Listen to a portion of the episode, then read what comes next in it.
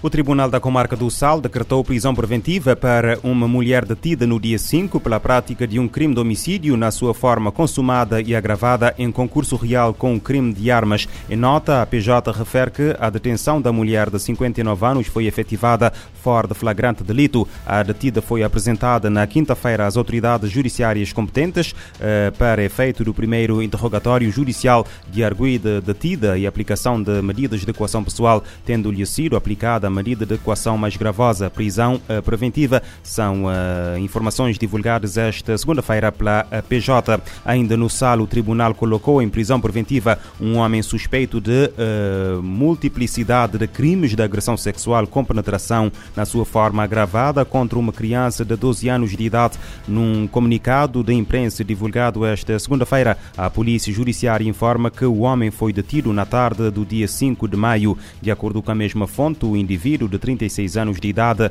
reside na cidade de Espargos. As agressões sexuais começaram quando a vítima tinha 10 anos de idade.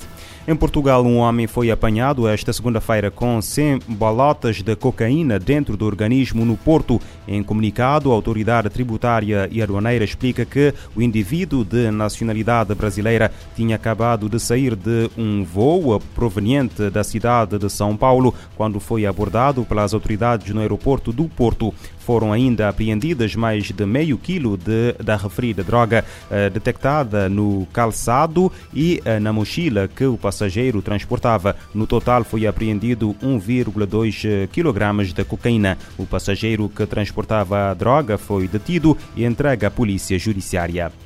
O Conselho de Segurança considera urgente proibir eh, a eh, transferência de armas eh, e material relacionado ao Haiti. O apelo foi feito na segunda-feira a atores não estatais envolvidos ou que apoiam a violência de gangues, atividades criminosas ou abusos naquele país. A nação caribenha vive uma explosão de violência em níveis históricos. A capital Porto Príncipe está quase 60% sob controle de gangues. A situação afetando um milhão e meio de residentes na maior cidade deixou um total de 5 milhões e 200 mil haitianos a precisar de auxílio. O Conselho divulgou uma declaração presidencial em Nova York, enfatizando a necessidade de prevenir o tráfico ilícito e desvio de material bélico. Os 15 Estados-membros expressam grande preocupação com a circulação ilícita de armas de fogo e munições, que permite que gangues e outras redes criminosas alimentem a violência no país caribenho. A situação no Haiti foi detalhada numa sessão realizada em finais de abril pela diretora do Escritório da ONU contra Drogas e Crime e pela enviada e chefe do Escritório Integrado das Nações Unidas no país, Maria Isabel Salvador. Da ONU News em Nova York, Eleutério Gavan. No mês passado, o secretário-geral da ONU repetiu o pedido de maior assistência internacional para os esforços da Polícia Nacional do Haiti para combater os altos níveis de violência de gangues e restabelecer a, a, segurança. Para o Conselho de Segurança, também é importante que instituições judiciais eficientes sejam restauradas para reforçar o combate à impunidade e permitir avanços significativos na investigação do assassinato do presidente haitiano Jovenel Moïse. Entre 20 a 30 mil sudaneses em fuga da guerra no Sudão refugiaram-se no extremo leste do vizinho Chad. Embora a fronteira tenha sido encerrada, um corredor humanitário reservado à passagem dos civis foi mantido. Os preços, esses, têm estado a disparar, como uh, o constatou a reportagem de Carol Valat. O Sudão deixaram de poder circular. O enviado da RFI ao leste do Chad, Carol Valade, constatou o aumento dos preços no mercado de Farchaná, a apenas 50 quilómetros da fronteira sudanesa. Dingam Nuji Mbarad enche o depósito da motorizada para ir trabalhar. Aqui a economia é muito mais alimentada pelo Sudão sendo que quando começou esta crise os preços dispararam. Todos. O combustível, mas também a alimentação. Tudo.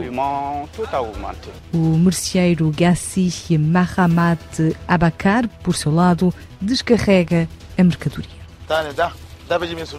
A massa, a farinha, os biscoitos, tudo isto vem do Sudão. O problema é que incendiaram armazéns no Sudão, a mercadoria foi queimada, outros foram saqueados. Posso-te garantir que não há mais nenhuma segurança lá. Os importadores deixaram de encaminhar mercadorias, tudo ficou bloqueado. Os importadores procuram agora abastecer-se na Líbia, nos Camarões ou no Níger, rotas muito mais demoradas, mas também bastante incertas. Os violentos confrontos no Sudão, que começaram a 15 de abril, obrigaram mais de 700 mil pessoas a fugir do país, o dobro do número registrado há uma semana. São dados anunciados hoje pela ONU. De acordo com o Ministério de Saúde do Sudão, mais de 500 civis morreram na sequência dos combates e mais de 5 mil pessoas ficaram feridas nas últimas semanas.